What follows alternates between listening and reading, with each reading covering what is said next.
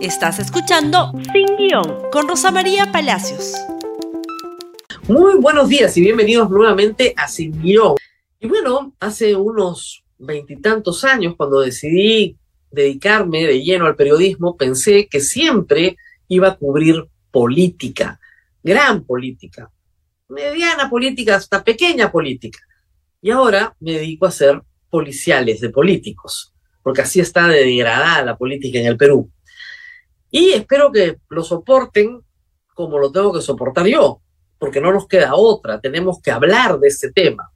La política peruana pasa por su momento, digo yo, no el más corrupto, tal vez han habido peores, pero más extendidamente tolerante con la corrupción. Y veremos ahora, al final del programa, por qué. ¿Por qué hablo de estas policiales de políticos? Y empecemos con el último evento policial un congresista está acusado por una trabajadora de su despacho de haberla incentivado, obligado a consumir alcohol, haber sido drogada y en estado de inconsciencia haber sido violada por el congresista. El artículo 171 del Código Penal pone las cosas bien claras, por si alguien no las tiene claras. Y voy copiado acá para que lo lean todos ustedes conmigo. Artículo 171, por favor, que aparezca. Ahí estamos. Violación de persona en estado de inconsciencia o en la imposibilidad de resistir. El que tiene acceso carnal con una persona por vía vaginal, anal o bucal o realiza cualquier otro acto análogo con la introducción de un objeto o parte del cuerpo por alguna de las dos primeras vías, después de haberla puesto en estado de inconsciencia o en la imposibilidad de resistir, será reprimido con pena privativa de la libertad no menor de 20 ni mayor de 26 años. ¿Les quedó claro? Bueno, este es el delito por el cual se está investigando al congresista Freddy Díaz por dejar a una persona en estado de inconsciencia, su trabajadora, lo cual también es agravante en el caso de violación, estando ella en imposibilidad de resistir el ataque, violarla. La señora hizo todo bien. La víctima pidió auxilio. Quien la auxilió llegó con la policía. Vieron salir al congresista del despacho. La llevó al centro de atención de la mujer, del Ministerio de la Mujer, al programa Aurora, inmediatamente a la comisaría, inmediatamente al médico legista hizo todo bien. Ella, su cuerpo es la prueba plena y el examen determina con claridad que fue drogada y violada. Ya saldrán las pruebas toxicológicas para ver con qué tipo de droga, además, se produjo el ataque. La gran pregunta es por qué la fiscal no detuvo en flagrancia a este congresista. Pero veamos las reacciones del Congreso. Veamos las reacciones del Congreso. Muy bien, primero, congresista ayer se entrega a la fiscalía. No, no se entrega, por favor, veamos la nota. En realidad, se presenta y dice, me acabo de enterar, no sabía que había una denuncia contra mí. Ah, sí, no le toman su declaración, no dejan irse nomás, no hay ningún problema. Siguiente, por favor, si me ayudan la siguiente noticia que publica la República ayer sobre este sujeto, el día 5, este viernes, recién se va a ver en audiencia una discusión sobre impedimento de salida que ha pedido el fiscal. Es lo único que han pedido contra este señor. Impedimento de salida. Ahí le entregó su pasaporte porque no va a viajar. No, no tiene ningún problema. Miren, el señor Freddy Díaz desaparece cinco días el resguardo que le pone a cada congresista el Congreso sabe perfectamente dónde está. Él se manifiesta a través de sus redes sociales, diciendo que ya se va a poner a disposición de las investigaciones. Sabía perfectamente que había sido denunciado. Su resguardo policial sabía dónde estaba. La agraviada se pone a disposición de la autoridad en, antes de que se cumplan las 24 horas. La fiscal no hace nada. Y el señor Helera tercer vicepresidente del Congreso, dice lo siguiente en TV Perú el domingo pasado. Además, según he podido averiguar, creo que la señorita es la única mujer que trabaja en todo el espacio de puros hombres, lo cual ha, creado un, ambiente mucho más propicio, sobre todo cuando comienzan a tomar licor, ¿no? Congresista, lo que dice es muy grave. ¿Por qué? El hecho de que haya una sola mujer en un grupo de trabajo donde hayan hombres no justifica en lo absoluto una situación de esa naturaleza pero evidentemente nadie escoge. En el caso de mi despacho, por ejemplo, todo el primer año han sido puros hombres los que han trabajado conmigo, pero no porque realmente le tenga eh, alguna cuestión diferenciada a la mujer. Hoy día, a partir de mi tercera vicepresidencia, están incluyéndose unas damas abogadas, profesionales, que van a incorporarse a mi trabajo. Se disculpó, se disculpó, por favor, la disculpa del señor se disculpó. Es increíble lo que dijo. Lamento que mis declaraciones expresadas en un medio de comunicación hayan sido malinterpretadas. No, disculpen, no cabía, no cabía malinterpretación. Hasta el entrevistador le dije, oiga, ¿qué le pasa? Esto es muy grave. Pido disculpas públicas por ello. Siempre estaré en contra del abuso y violencia contra la mujer. Lo sucedido con la trabajadora del Parlamento y con Lucas Congresista de la República Freddy Díaz debe ser esclarecido y sancionado lo antes posible. Ratifico que estoy en contra de todo tipo de violencia, bla, bla, bla, bla, bla. Muy bien. Tweet de la señora Lady Camones, presidente del Congreso, el 27 de julio. Ante la grave denuncia contra el congresista Freddy Díaz Montado sobre la comisión de presunto delito de violación sexual, solicitamos a la Fiscalía que en el más breve plazo realice las investigaciones para esclarecer los hechos denunciados. Hechos el 27 de julio a las 11 y 36 de la noche. Ya habían pasado casi 24 horas desde el incidente, pero lo menos fue el primer día.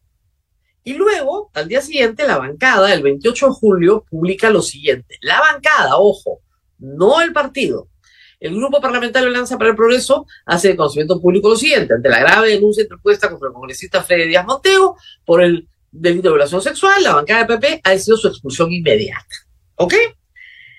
Y luego el vocero de APP ha dicho que no lo van a blindar. ¿Ok? No lo vamos a blindar no se va a blindar a nadie tras denuncia de violación. Ojo, no lo han expulsado de APP, ¿ah? lo han expulsado de la bancada. Ojo, la fiscalía todavía ni siquiera recoge su declaración, con lo cual el señor puede ir a despachar a su oficina hoy sin ningún problema, como si nada hubiera pasado. El viernes se va a ver su impedimento de salida por si acaso, ¿no? No vaya a querer escaparse. Y de repente no se lo dan, de repente sí, no lo sé. Esa es la situación de Freddy Díaz. Mientras tanto, su víctima ayer pudo publicar un audio donde ella dice entre lágrimas que jamás dio motivo, que jamás aceptó nada, nuevamente revictimizándola porque en realidad ella, que puede quedarse sin trabajo, que ahora tiene que probar cuesta arriba en un proceso judicial, ella tiene que probar, o la fiscalía tiene que cargar la prueba, que el señor, su agresor, es un violador. Un violador que pepea y viola. Pero esto fue lo que dijo Freddy Díaz en la puerta del Ministerio Público ayer. ya el día de hoy he hecho entrega también del pasaporte. ¿Qué pasó? pero usted violó. ¿La violó o no? De ninguna, de ninguna manera. ¿Hubo un encuentro sexual o no? Y eso es lo que vamos a probar en el proceso de investigación. Ella ha dicho que han estado tomando, que usted la pepió y la violó. Ella está en estado de inconsciencia. Todavía no he brindado ninguna declaración en la fiscalía. Vamos a desarrollarla el día miércoles Luego de eso voy a ampliar toda la información para que también los medios puedan saber. pero ha pasado cinco días, congresista. ¿Por qué no dio la cara? ¿Por qué no dio la cara? No he sido notificado el día sábado. Congresista, pero se sabe del mismo 27 de la denuncia. No, te, no tenía de conocimiento. ¿Usted no se ha corrido, congresista? De ninguna manera y por eso que estoy acá. Congresista, ¿qué en la noche? ¿Qué sucedió entre usted y ella esta noche? Señores, tenemos una diligencia Estamos ahora en, proceso de, eh, digamos, de una diligencia y vamos a continuar con esto. ¿Usted, consciente que lo pueden desaforar? ¿Usted consciente que lo pueden desaforar? Yo vamos a seguir con todos los procedimientos. No, pero, usted es consciente que lo pueden desaforar. Tenemos una diligencia ahorita en el Congreso para que vayan por allá. Recién se está poniendo derecho. Ahora estamos con otra diligencia. Tenemos otra diligencia. ¿Usted cree que lo van a recibir en el Congreso, congresista? Teníamos una relación. voy a seguir declarando.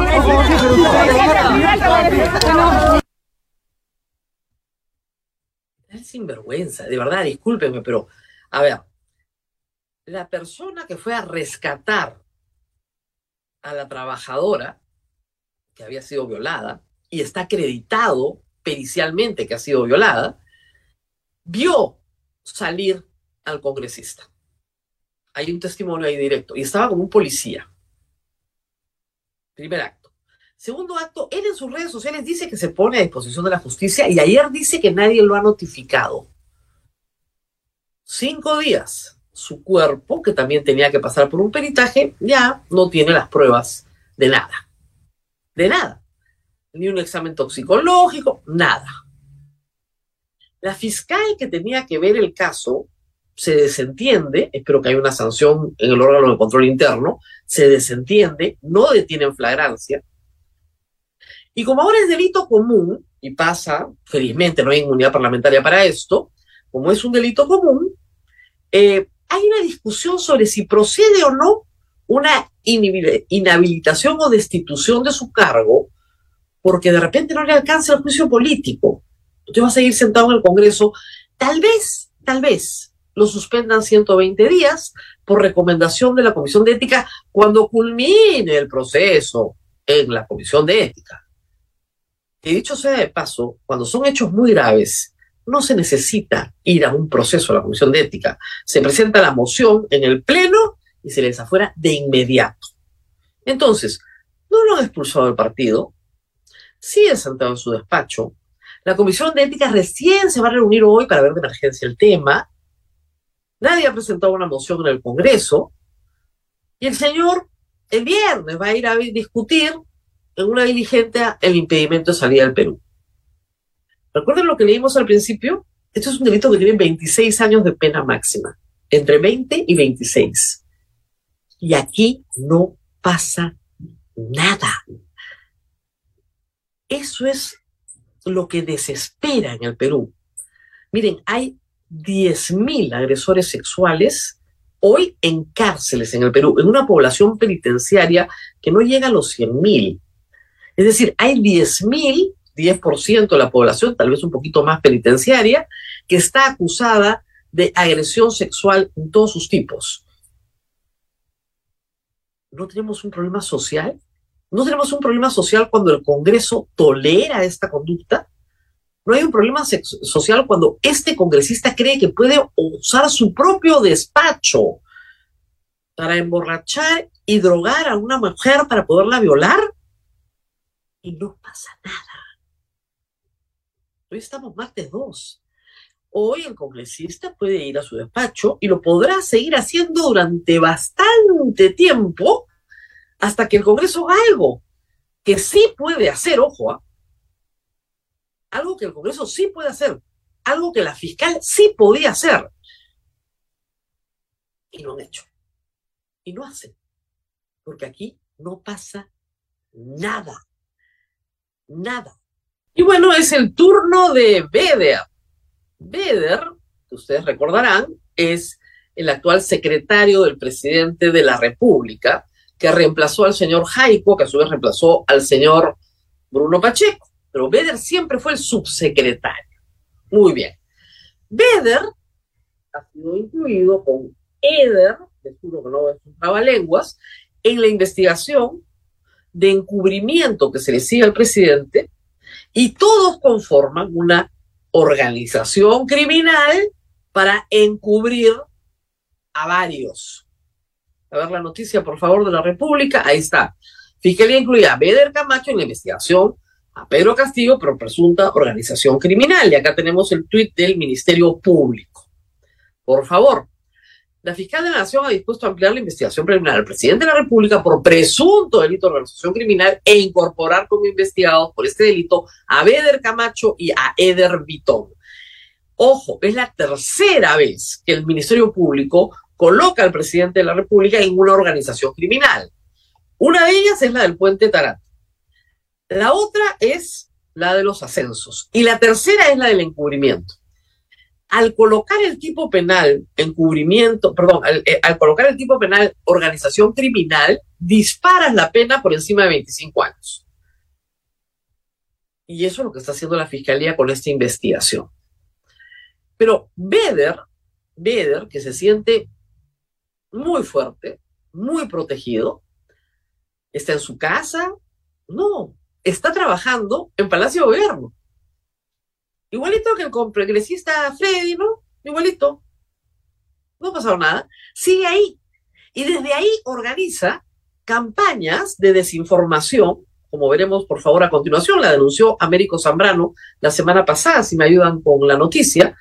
Bedre Camacho presentó documentación falsa para intentar desacreditar a la fiscal de la Nación, según Hildebrand, en sus treces. Américo Zambrano publicó el audio donde Beder Camacho le dice, oye, tengo eh, la tesis plagiada de la tía, tengo todo como un experto, ya la pasamos, la tesis es plagiada y tengo más cosas contra ella. Este señor, que está investigado por la fiscal de la Nación, desde la Secretaría del Palacio de Gobierno del presidente de la República, filtraba información falsa contra la fiscal de la Nación. Está en audio, probado, pero súper probado. ¿Y el señor dónde está? Está trabajando en Palacio de Gobierno. Beder, Ever, Forever, ahí están sentaditos, siguen sentados en Palacio de Gobierno. Probado que el señor organiza una campaña de descrédito contra la fiscal de la nación que investiga a su jefe. Probado, ¿eh? no hay más que escuchar el audio. Y ahí sigue sentado y nadie lo mueve. No es el único, por cierto. El ministro de Vivienda, Heiner Alvarado, está en el poder desde el 29 de julio del año pasado. Es invencible. Miren, es el único que se ha quedado en el puesto del Ministerio de Vivienda un año. Han habido 59 cambios de ministros y él sigue sentado ahí. ¿Por qué? Ah?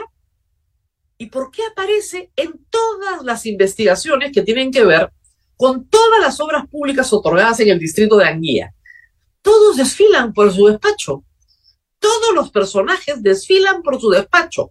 Si no estaban con Juan Silva, estaban con él. Juan Silva cayó. Y a este señor General Alvarado ni siquiera una interpelación. Se calcula que unos 60 congresistas desfilaron entre el Ministerio de Transportes y Comunicaciones y el Ministerio de Vivienda, pidiendo obras para su pueblo, claro, lógico, ¿no? Como el señor Espino, que pide obras para su pueblo también, como los, hermanos de eh, la señora primera dama, todos piden obras para sus pueblos, todos quieren obras para sus pueblos y todos están involucrados, ahí el que no cae resbala, con el ministro de Vivienda, que también sigue ahí Fíjense usted, nadie lo ha censurado, nadie lo ha llamado, nadie le ha preguntado. Ahí sigue, incólume, inamovible, indestructible. Todos los caminos vecinales conducen al Ministerio de Vivienda. Tranquilo. Oiga, y los 10 coroneles que pagaron 20 mil dólares cada uno para ser generales ¿Ya los destituyeron? No, tampoco. Tampoco, no. Ahí siguen. ¿Bruno Pacheco los puede identificar? Sí, sí, no hay ningún problema. Hay varios que son fácilmente identificables. ¿Por qué siguen ahí? ¿Por qué la Policía Nacional, a través del ministro y el director general de la Policía, obstaculizan la investigación en vez de estar determinando quiénes son los coroneles coimeros para que regresen a coroneles y les den de baja. ¿No? Siguen ahí. Y los 12 niños, de los cuales seis hay plenamente identificados, siguen ahí. Porque podrían, sí, haber iniciado un proceso para inhabilitarlos y llamar a sus accesitarios. Pero eso ni siquiera ha empezado en el Congreso. Y miren, es algo que el Congreso puede hacer. El Congreso puede censurar a General Alvarado. El Congreso puede desaforar a los niños si es que se les sigue un proceso por infracción constitucional y se les destituye. ¿Son seis o son doce? el ministro del Interior puede ser llamado para preguntarle por qué no ha identificado a los beneficiarios de un cohecho que involucra al presidente de la República para que a su vez se les degrade y se les expulse de la institución. Nada de eso hace el Congreso, nada de eso hace el Ejecutivo. Denuncia tras denuncia tras denuncia se acumulan en el Perú y no pasa nada. Es el turno de Beder, pero Beder, como el congresista acusado de violación, siguen sentados en su escritorio. Por eso, el presidente de la República no le pudo dedicar una línea al tema de corrupción, más para decir que eran sus enemigos, la oligarquía, los conservadores y los malditos medios de comunicación. Pero aquí estamos. Toda la información está sobre la mesa. Y las autoridades no están a la altura. Ninguna o muy pocas veces. Muy bien, nos tenemos que despedir. Eh, el día de mañana va a haber un breve descanso, pero regreso con ustedes el día jueves. Compartan este programa en Facebook, en Twitter, en Instagram, en YouTube y ojalá la realidad me desmienta y todo cambie, necesitamos grandes cambios y con mucha urgencia. Nos vemos el día jueves. Gracias por escuchar Sin Guión con Rosa María Palacios. Suscríbete para que disfrutes más contenidos.